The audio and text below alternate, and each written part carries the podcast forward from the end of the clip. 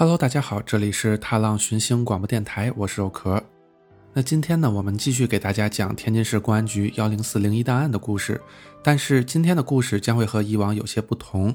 之前的几期节目呢，我基本上就是按照原文把故事念给大家听。但是因为原文啊，它写的非常的短小精悍，所以很多故事的细节呀，并不能很好的描绘出来。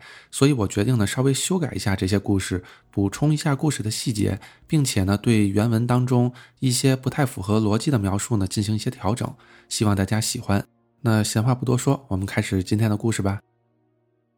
这第一件事儿啊，是发生在两千年的九月一号，这天呢是个星期五。按照惯例啊，今天呀是开学前的返校日。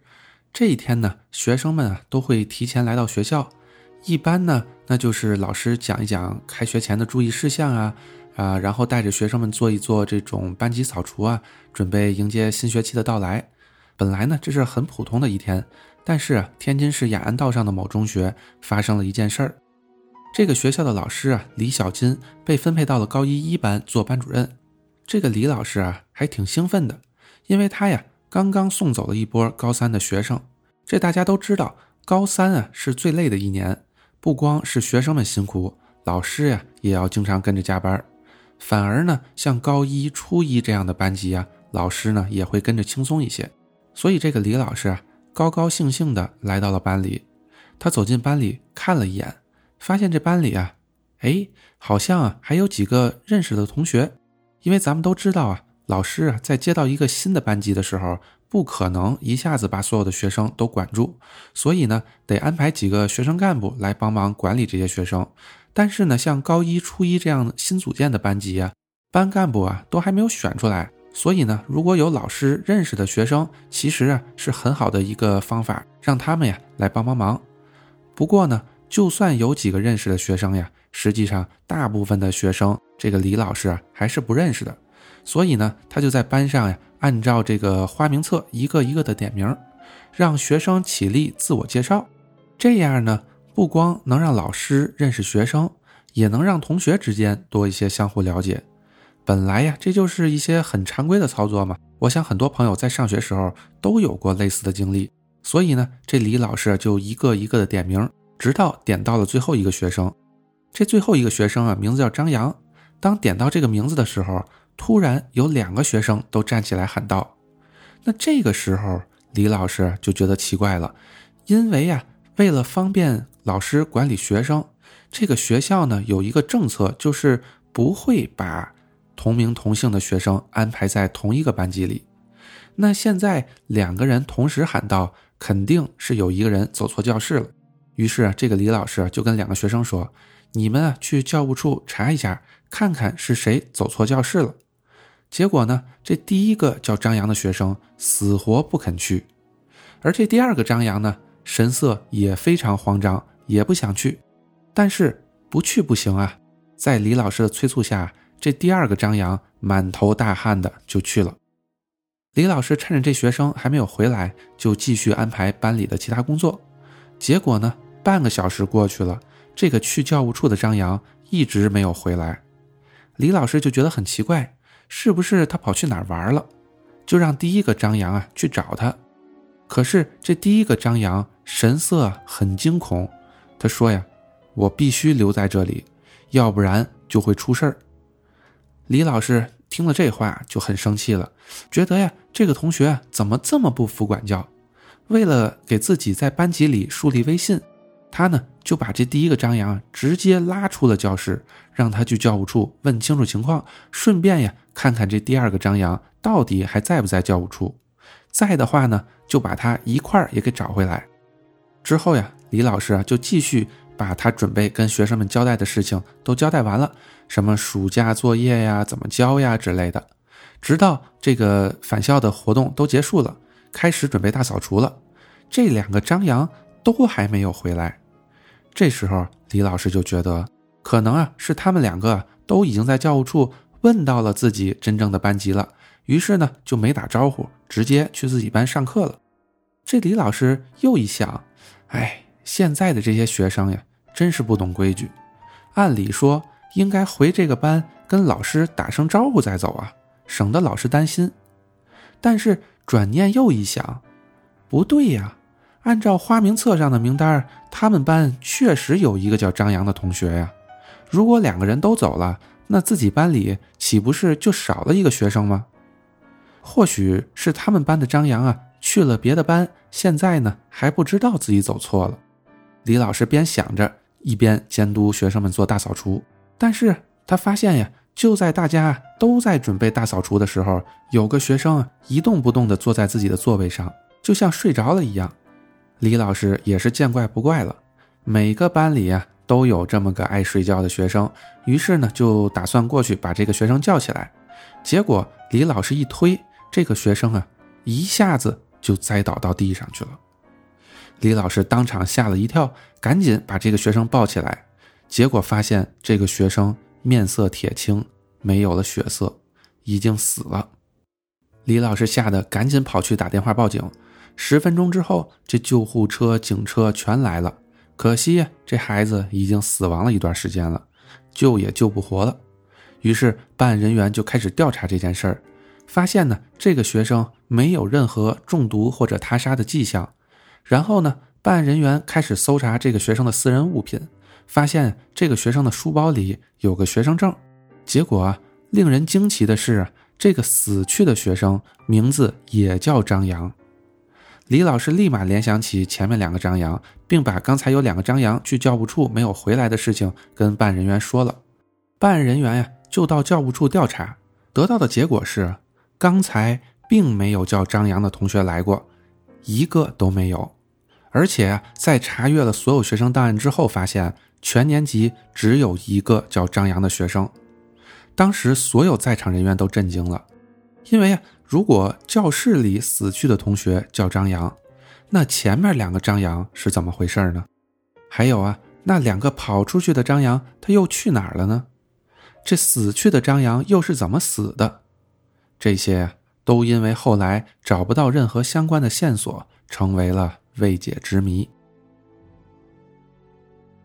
下一个故事发生在一九八一年的四月二十八日，那个时候的海河上呀。经常有大大小小的船只通过，除了运送货物的呢，还有就是挖泥船。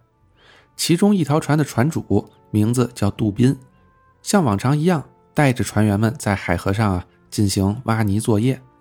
为了不影响航运呢，他们一般都是在夜间和凌晨工作，因为这个时候呀，河道上的其他船只也会比较少。就在当天凌晨三点。杜宾和他的船员们正在工作的时候，远远的看到了后方有条大船缓缓驶来。大家呀就觉得很奇怪，因为呢很少能在晚上看见这么大的船啊在河面上走，因为这也不是很安全。你想呀，这黑灯瞎火的，说不准就得撞上点什么东西。不过呢，也许是艺高人胆大，大家呢也就没把这件事儿放在心上。结果呀。这条大船距离他们的船越来越近，等航行到平行的位置的时候，船员们发现这条远处驶来的大船竟然有五十米长，上面啊还站着一百多号人。船员们就更奇怪了，这大晚上的有大船行驶就够奇怪的事儿了，对吧？好嘛，上面还站了一百来号人，于是船员们就瞪大了眼睛向大船看。结果发现这船上有一百多号人。奇怪的是，他们都穿着军装，手里还抱着枪。这军装呢，也不是咱解放军常见的军装，具体是什么部队呀，也没有人认识。虽然呀，半夜出现了这么一支军队啊，挺吓人的，但是可能啊，也是正常的事情。没准呢，就是哪个部队在演习呢，对吧？可没成想。这条大船在超过他们的船之后啊，突然就开始减速了，保持着与这条挖泥船两百米左右的距离。然后呢，大船上就开始不停的从上面往下扔东西。等到挖泥船开过去，船员们就很好奇的把大船扔下来的东西捞上来，结果发现是一个一个的黑色帆布包。这时候有胆子大的船员就打开一看。吓了一跳，里边都是带血的衣服，而且还有现金。大伙儿就分析，这不会是敌人渗透进来的特务部队吧？这些帆布包里的东西，可能就是被他们杀害的老百姓的东西。不行，咱们得跟着他们，然后找机会啊，向有关部门报告。于是呢，他们就跟着这个大船后边走，并且继续打捞大船扔下来的东西，当做证据。前前后后呢，一共捞起了二十多个帆布包，打开一看，也全都是带血的衣物和现金。再后来呀，不知道是不是大船发现了后面有人跟踪，而且还在打捞他们扔下的东西，于是就开始加速了，而且是越开越快。到了最后，大船上面的士兵每个人拿出了一把桨，开始划水。在追踪这条船到凌晨五点的时候，突然间，附近的公鸡开始打鸣。这奇怪的是呀，这公鸡的打鸣声听起来非常非常的大，大家都很诧异。紧接着就听到船上的士兵们开始又哭又叫，但是具体喊叫的内容大家都听不清。再后来，整条大船就开始抖动起来，没过一会儿，船就沉了。这船主杜宾和船员们就都看呆了，心想呀，这是什么情况呀？是敌人看自己跑不掉，就自己把船。凿沉了，自杀了。不管怎么样，咱们先过去看看。等到了沉船的地方，发现一个奇怪的事情，就是呀，按照常理来说，船只沉下去，多少呀都应该有一些漂浮物或者杂物留在水面。但是呢，这次呀，没有任何东西漂浮上来，大家都很奇怪。这个时候，有个船员名字叫刘向阳，自告奋勇地跳下去看个究竟。这个刘向阳呀，向来胆子很大，因为大家呢也都很好奇这件事儿，所以就没拦着他，就让他这么跳下去了。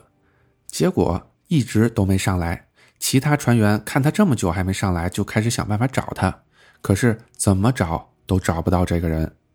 船主杜宾害怕了，赶紧打电话报警。等办案人员来了之后呢，大家把刚才发生的事情都讲给了办案人员听。于是办案人员兵分两路。一路想办法下水调查大船的事儿，但是呢，最后发现啊，案发地点什么大船啊，还有残骸呀都没有。另外一路呢，就是想办法去寻找这个刘向阳。最后呀，花了三天的时间，终于在出事地点下游一公里的地方找到了刘向阳的尸体。他被发现在一个浅滩上，身上呢被一大堆带血的衣服缠着，衣服上。都是子弹、刺刀打出来的破洞，还有一大堆帆布包，一共七十多个，数量和之前打捞起来的二十多个帆布包加起来，正好差不多一百来个，跟大家看到的船上的人数相同。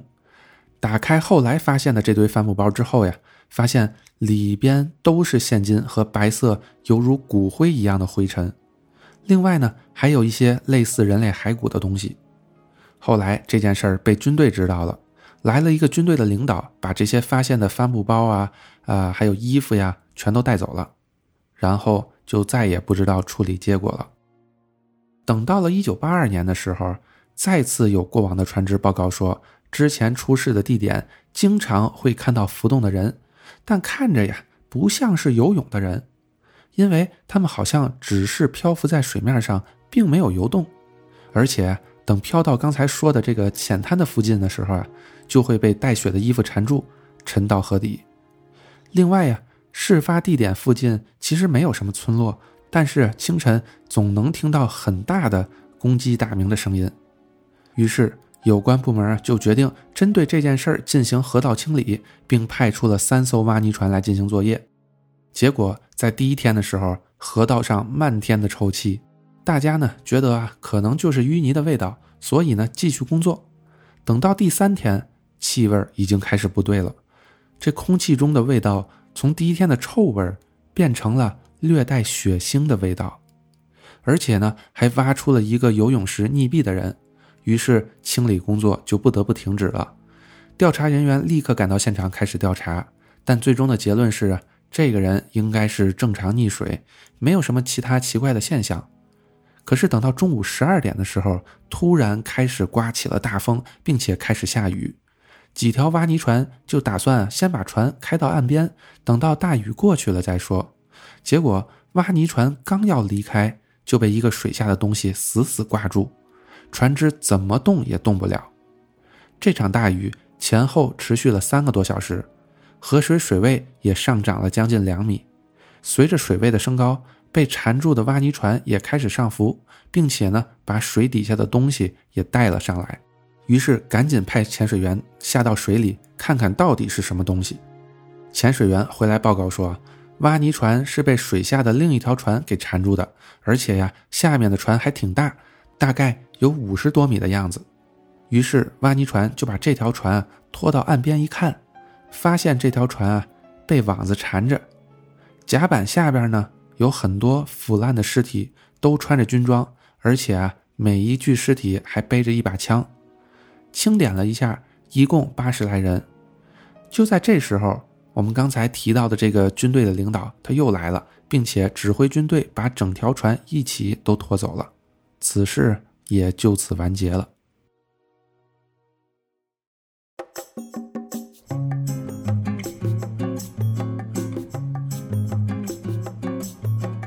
与梦见星空与海浪的你，分享我们心中的故事。如果你喜欢我们的节目，推荐通过苹果 Podcast、Spotify 以及其他泛用型播客客户端订阅收听《踏浪寻星广播电台》，或者访问电台官网 t l 叉叉 fm 点 com 收听我们所有的节目。当然，你还可以通过荔枝 FM 和喜马拉雅 FM 找到我们。也欢迎大家多多分享转发，让更多人听到我们的声音。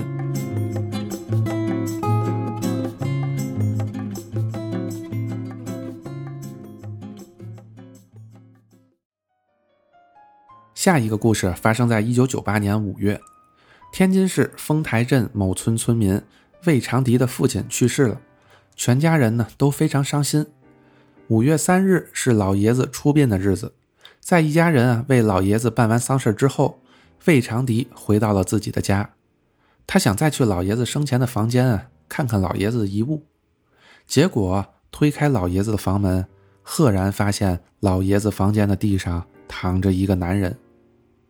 这时候，魏长迪就感到非常奇怪了，因为啊，早上出殡之前确实让人来家里确认过这个门窗有没有锁好。那如果门窗都是关着的，这地上的人是怎么进来的呢？而且呢，他又是谁呢？魏长迪就想上前把这个人叫醒，结果走近发现这个男子浑身酒气，怎么叫也叫不醒。于是魏长迪就想。可能啊，这是家里谁的朋友出殡之前在这喝多了就给睡着了，于是啊就把家里人都叫来了，希望呢能有人认出这地上的男子。结果没有人知道这人是谁，于是家人商量之后啊决定报警，警方呢也派民警过来了解情况，但是呢地上的男子啊一直昏睡，过了几个小时才醒来，于是办案人员就开始询问这名男子。据这名男子交代呀，他叫李然。他说啊，他不是非法入侵他人的房屋，而是呢有两个男子请他进来的。这办案人员就很好奇，于是就让他把事情的原委都说清楚。这个李然就继续说道，在五月二日的晚上啊，也就是老爷子出殡前的前一天，李然呢在路边和朋友们打牌，一直打到了晚上十一点多，大家才开始陆陆续续的回家。剩下的人越来越少了，李然觉得没什么意思，也打算回去。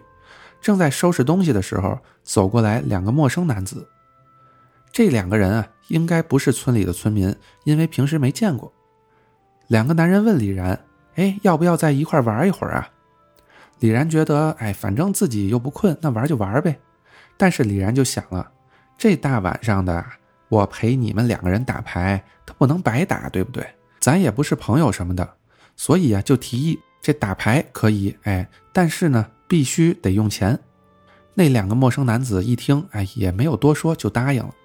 于是三个人就坐下来开始继续玩牌。结果那两个人每次都输，一直输到了五十多块钱。大家想想，九八年那会儿，五十多块钱在农村也不是一个特别小的数目了，对吧？我觉得怎么也能相当于现在的三五百，差不多吧。晚上出门呢也不会带太多钱，所以啊两个人就说身上没有现金了，但是呢我们就住在这附近，哎，要不这样吧，现在也很晚了，我们请你吃个宵夜，就当做抵押了。”李然一听，突然也觉得自己有点饿了，心说还能捞顿饭，哎，这也是不错嘛。不过毕竟这两个男人平时没见过，也不像是住在附近的人，于是就留了个心眼儿，别是故意输给我，然后骗我去什么偏僻的地方抢我的钱吧。所以李然啊就特别小心，就跟那两个人说：“你们俩走前面。”我跟在后边，目的啊就是看万一这情况不对，掉头就能跑。可是没成想，这两个人还真走到了一户人家。啊，那我们都知道这户人家其实就是魏长迪的家。但是李然呢和魏长迪并不认识，但是看见这两个人直接打开了房门，一直进到了屋里，就觉得哎，应该也没什么其他的问题，可能是新搬来的吧，或者啊，干脆就是。这两个人是这家人的亲戚，在这借住几天，所以呢，我之前没见过。于是李然也跟着这两个人进到了屋子里。一进屋子就发现，屋里呀已经摆好了很多现成的酒菜了。这李然啊，他也没多想，他也不想想这为什么屋子里啊会有这么多现成的酒菜，对吧？傻了吧唧的，三个人啊就开始边吃边聊。这酒过三巡，菜过五味，李然有点喝多了。这时候，那两个人就说自己啊还有事情忙，让李然一个人先喝。这李然就很纳闷了，问这两个人：“这大半夜的还有什么可忙的？”那两个人说：“呀，他们来这边是找个人，现在呢这个人就在附近了，所以啊他们俩得赶紧去把这个人找到。”这时候，李然啊已经喝多了，迷迷糊糊的呢就看到两个人突然变成了黑影，然后穿墙而过。紧接着，这李然也就晕过去了。等他醒来的时候，发现警察什么的都已经到了。后来，办案人员还把李然检查了一遍，发现他确实什么都没偷，身上呢只有一副扑克牌和一些零钱。至于李然说昨晚吃喝时候的酒菜，现场啊是一点痕迹都没有。最终，李然在派出所待了一下午，办案人员又跟他核对了具体的案发经过。就把他放回家了，但是李然是如何进入这个房间的？按理说出殡之前，房屋内应该有不少客人，他是怎么大摇大摆的进去的？还像他说的又吃又喝，最后还醉倒在屋子里，怎么会没有人发现呢？但是这所有的事情，警察却一点线索也调查不出来。下一个故事发生在一九九四年的六月十号。天津市武清县的居民郑文武打电话报警，说呀，最近居委会的人总是来他家骚扰他，现在自己正面临生命危险。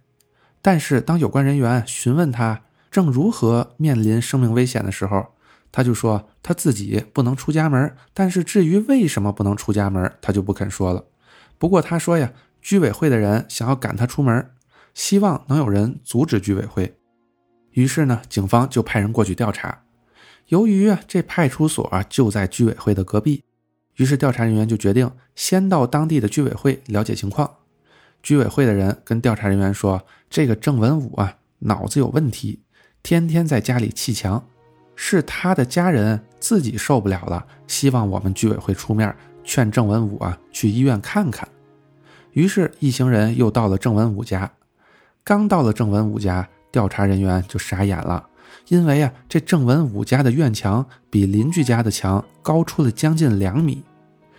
警方敲了敲门，开门的呢是郑文武的儿子郑光明。这郑光明说呀，他爸爸四年前出了趟远门做生意，三年前呢，他爸爸突然就回来了，一回来呀，就像疯了一样，跟这个郑光明说，说他呀在外边遇到了不干净的东西。不过呢，好在是有高人指点，说回家之后一定一定三年之内不能出门，否则就会死。然后就让郑光明出门去买砖头和水泥，每天半夜呢就开始砌墙。郑光明就奇怪了，不是说是三年不让出门吗？你在家好好待着不就完了吗？为什么要砌墙啊？郑文武说啊，他呀能看到门外有影子转来转去的。白天还好，可是，一到晚上就开始往家里钻，估计是为了抓我走的，所以砌墙就可以挡住这些影子。因为这郑文武白天不出门，每天夜里还都在家砌墙，而且呀，因为砌墙需要大量的砖头、水泥之类的东西，院子里也都是乱七八糟的。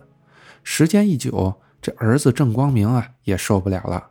确实，你想想这事儿谁受得了？白天工作也不能好好工作了，还得去买这砖头水泥呢。晚上院子里还有个人在那砌墙，叮叮咣咣的，谁也睡不好。时间一过，两年多，这儿子郑光明实在是受不了了。不光儿子受不了，周围的邻居也都受不了了。这大半夜的，对吧？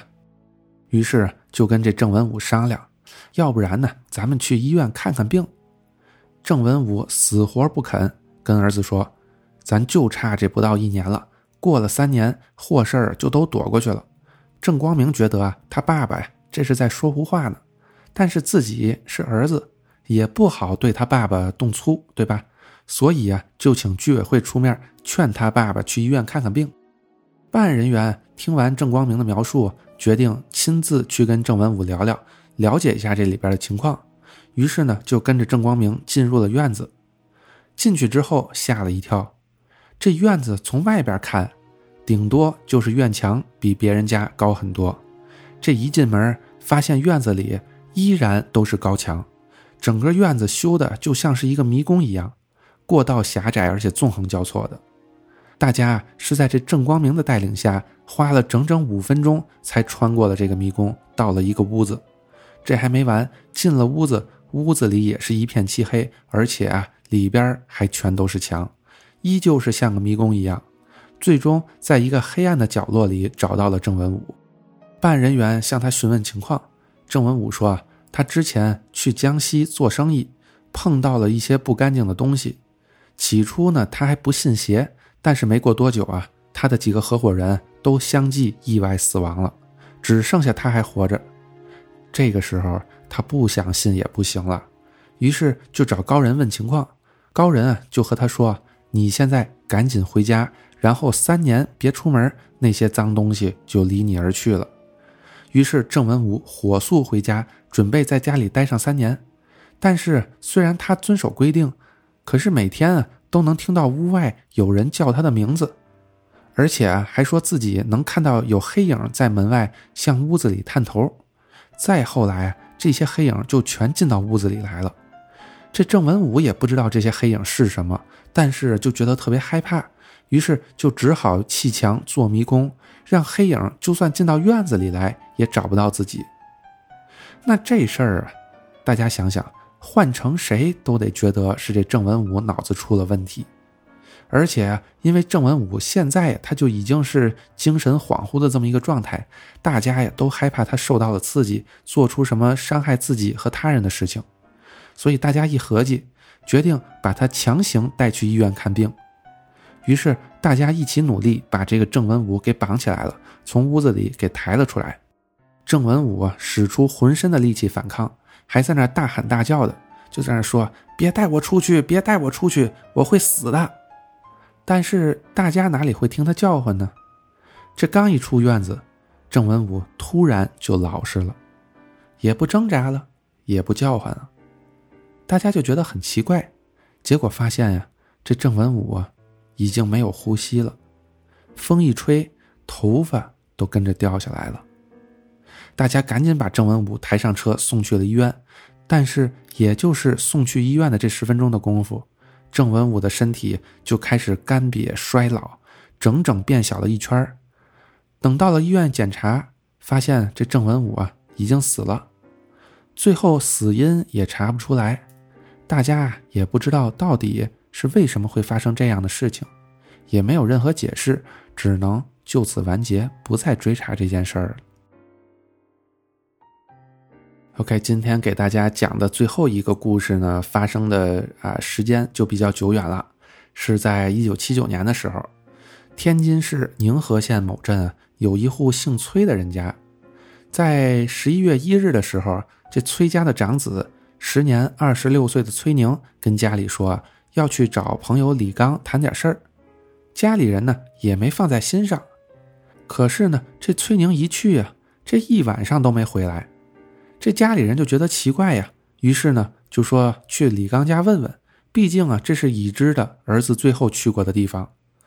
到了李家，这李刚说：“这崔宁啊，十一月一日晚上啊，确实来过，但是呢，到了他家之后呀，就突然下跪开始磕头，而且是边磕头边哭，哇哇的。”李刚呢很不解，连忙问他到底是怎么回事你为什么要在这磕头啊？崔宁呢也不说话，就继续在那磕。又磕了几个头之后啊，哭着站起来就走了，说自己一定会赎罪。李刚呢也是莫名其妙，一脸懵逼。但是无论如何，自己也是最后一个见过崔宁的人，于是呢就帮着崔家人啊一起找，找了三天啊也没找到这个崔宁，于是崔家人就只能打电话报警。这调查人员了解完情况之后，就说呀会继续调查，然后呢就回去了。后来呀，大概过了一个月的时间，也就是十二月一日的夜里，李刚呢都已经睡着了。结果呢，半夜一点的时候就听到有敲门声，于是他就问：“哎，是谁呀？大半夜的？”外边的人呢就说：“啊，快开门啊，快开门！”于是李刚就把门打开了，结果发现门外站着很多人，而且啊，这些人他一个都不认识。然后这群人一下子就冲进了屋里，吓得李刚一跳，不知道他们到底是要干什么。这群人呢，走到了李刚的母亲张廷宇的床边。这个张廷宇啊，已经五十多岁了，但是二十多年前啊，就因为事故瘫痪在床。这群人啊，围着张廷宇看，大概过了三分钟，这群人突然扭头就走了。李刚非常害怕，不知道是发生了什么事情，所以一夜都没睡踏实。可是即便如此，这第二天早晨还是出事儿了。李刚的母亲张廷宇失踪了，李刚震惊了。因为他母亲都瘫痪了二十多年了，怎么可能无缘无故的消失呢？再加上前段时间崔宁的失踪，于是李刚啊赶紧报了警。调查人员来到李刚的家里调查，也没有发现什么有价值的线索。就在调查人员准备收队的时候，张廷宇竟然自己回家了。更令人惊讶的是，这张廷宇竟然是自己走路回家的。完全呢，就像正常人一模一样，大家都很震惊，于是就问这张廷宇是怎么离开的，去了哪儿，又是怎么回来的。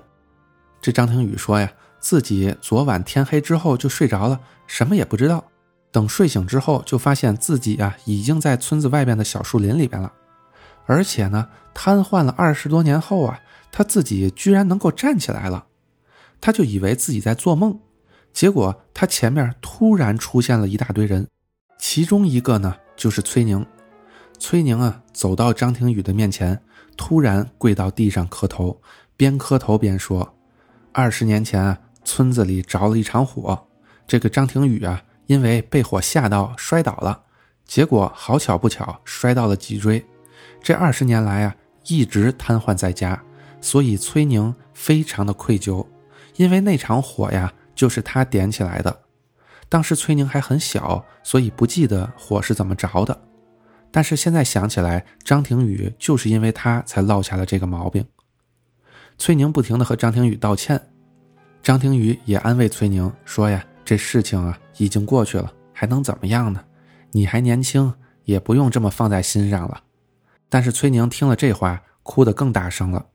于是张廷宇就继续安慰崔宁。等到了天亮的时候，这群人就突然消失了。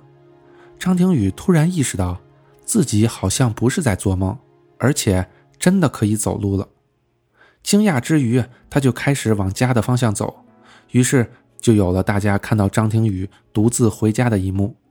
而且不光是张廷宇可以自己走路了，更令大家惊讶的是，这张廷宇本来应该已经五十多岁了，可是现在的他呀，看起来。就和三十多岁的人一模一样，这李刚的妈妈突然变成姐姐了，对吧？